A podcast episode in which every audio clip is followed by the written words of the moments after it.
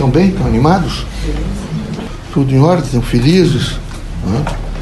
Tem que estar no batente, com firmeza, com disposição. Eu quero que vocês todos estejam preparados para ter um olhar. Não estou pedindo que vocês doem, façam doações, abram o guarda-roupa. Se puderem, façam. Mas o que eu estou pedindo é que vocês tenham um olhar de bondade para, para os velhos, para os excepcionais, né? os doentes, para as crianças.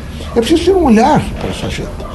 Eles, eles, eles, vivem, eles são grupos de risco, são abandonados. Vocês podem imaginar, eu, eu atendo um número grande de pessoas diariamente em Curitiba. É, embaixo de marquises, alguns não têm perna. Não é? Foram amputados as pernas, vivem de miserabilidade.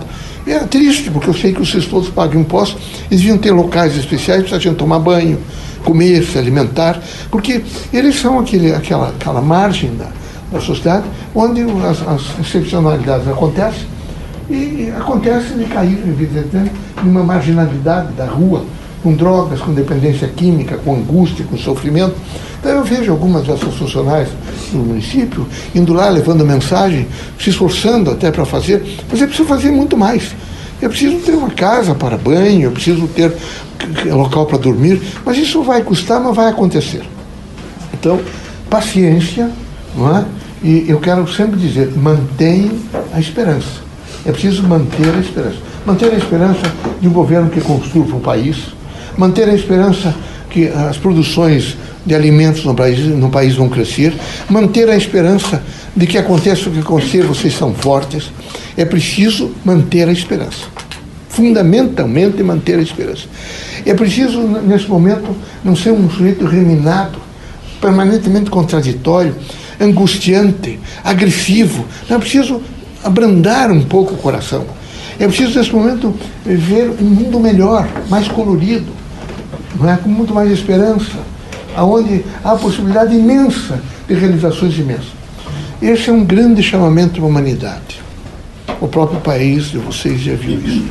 Já está fazendo com que haja o crescimento dos laboratórios. Vocês, certo, a partir da manhã, vão tomar conhecimento pela imprensa de que o governo está não é, adicionando, está nesse momento implementando em Goiás, em todos os lugares onde tem laboratório, o crescimento desses laboratórios, para fazer exame de coronavírus, mas de outros. Por quê?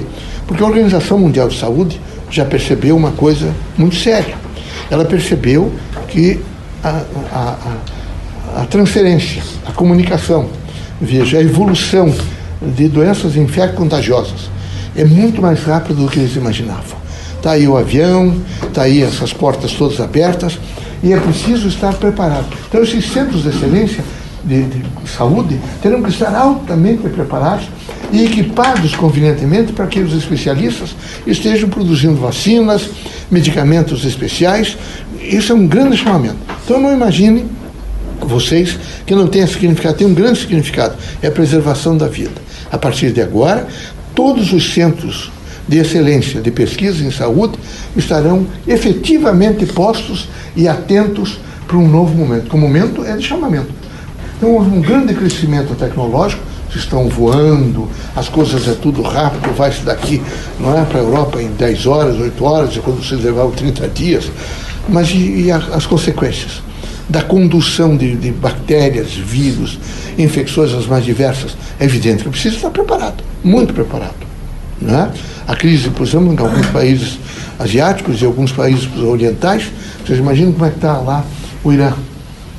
É tão grave que resolveram, inclusive, mesmo nesses regimes fortes, né? porque esses regimes, quando não são democráticos, eles são terríveis, porque são regimes de força. Se quando o médico na China tivesse feito, em novembro fez a denúncia, tivesse ouvido um pouco o, o, o menino, tivesse percebido que ele não estava brincando, que ele tinha uma consequência, que ele estava preocupado com a humanidade, ele estaria, quem sabe, encarnado ainda, seria respeitado, mas imediatamente foi demonstrado e dito que não podia denunciar. E deu no que deu. Evidentemente ela trouxe. Vocês sabem disso. Então, é, propugnem sempre por democracia vivo num chamado Estado, onde haja a possibilidade de quatro em quatro anos, eu errei nesses quatro anos, mas no próximo nós vamos acertar. E colocar pessoas construtivas no mundo inteiro, onde haja um, um sentido de paz, de harmonia, de integração e de mais justiça social. o espiritista é alguém de coragem. O espiritista é alguém que tem uma luz interior. O espiritista é aquele que sabe esperar. O espiritista não é covarde. O espiritista está sempre pronto para entender que é preciso educar e reeducar. E esse é o momento de fazer reeducação. Há um número enorme de meninos, não é? entre 11, 12, 15 a 22 anos, que estão ávidos, olhando para os adultos e vendo o que, é que essa gente está fazendo. Isso estão sendo educados. Então, o exemplo não é nada, é tudo. É preciso ter um exemplo construtivo, um exemplo de dignidade, um exemplo de força. Mas é preciso não se acovardar diante de nenhuma situação. Vocês façam exames de consciência e verifiquem se vocês estão certos ou errados. Se vocês tiverem certeza que estão certos, mantenham-se no trilho daquela certeza que vocês alcançaram. Não tergiversem sobre isso. Tergiversar é facilitar, evidentemente, o crime, a desordem, a desunião, é? a maledicência, a maldade?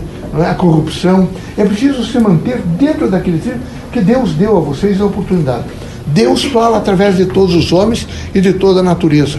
É preciso que vocês aprendam imediatamente a decodificar essa mensagem construtiva que vem trazer a vocês momentos novos, vejo, portanto, chamamentos novos e disposições, disposição nova. O espiritista é alguém, veja, não é blindado, mas é amparado. É preciso que vocês, às vezes vocês nos chamam quando o circo já pegou fogo. Aí a coisa não dá, é lona, queima. É preciso antes, qual é o grande instrumento que vocês têm? Prece. Mas não é prece quilométrica, são preces rápidas. Meu Deus, como está difícil, até aqui eu trouxe. Por favor, ajude-nos pensar evidentemente no bem. Não é? Eu queria tanto poder, nesse momento, alcançar um pouco o significado do Evangelho de Cristo. Por favor, sensibilize-me a alcançar e a viver o Evangelho de Cristo. Pare um pouco e digo, me dê forças para que eu possa não errar tanto. Eu não, não devo errar tanto.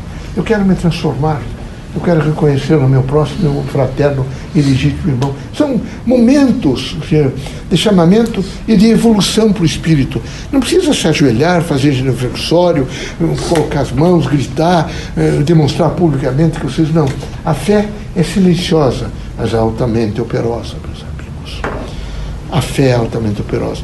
Não são aparatos materiais que vão demonstrar a fé é a consciência de cada um de vocês numa comunicabilidade com o Criador. Que Deus os ilumine, que Jesus os ampare, que vocês sejam muito fortes para vencer todos os obstáculos. E mantenham a esperança. Aconteça o que acontecer, mantenham a esperança. Não é? E nada de. Como é que vai mais ou menos? Eu disse segunda-feira aqui. Um dia passou um menino ali, moço, forte. Como é que está? Meia boca. É isso? meia boca. Aí um, espírito do lado que não quer dizer que está é, mais ou menos. Eu espero que vocês não me venham com meia boca, que vocês sejam boca inteira. Mas, por favor, entendam a significação da alegria. Da alegria, preciso ter alegria. Deus seja conosco. Que Jesus ilumine vocês todos. Que a gente tenha a possibilidade de juntos ajudar a construir um país melhor, um mundo melhor uma cidadania melhor. Não é? Que bom olhar para os filhos, para os parentes, para os amigos. Não é? Que bom ter afinidade. Que bom saber amar. Isso é importante, viu? Sejam felizes.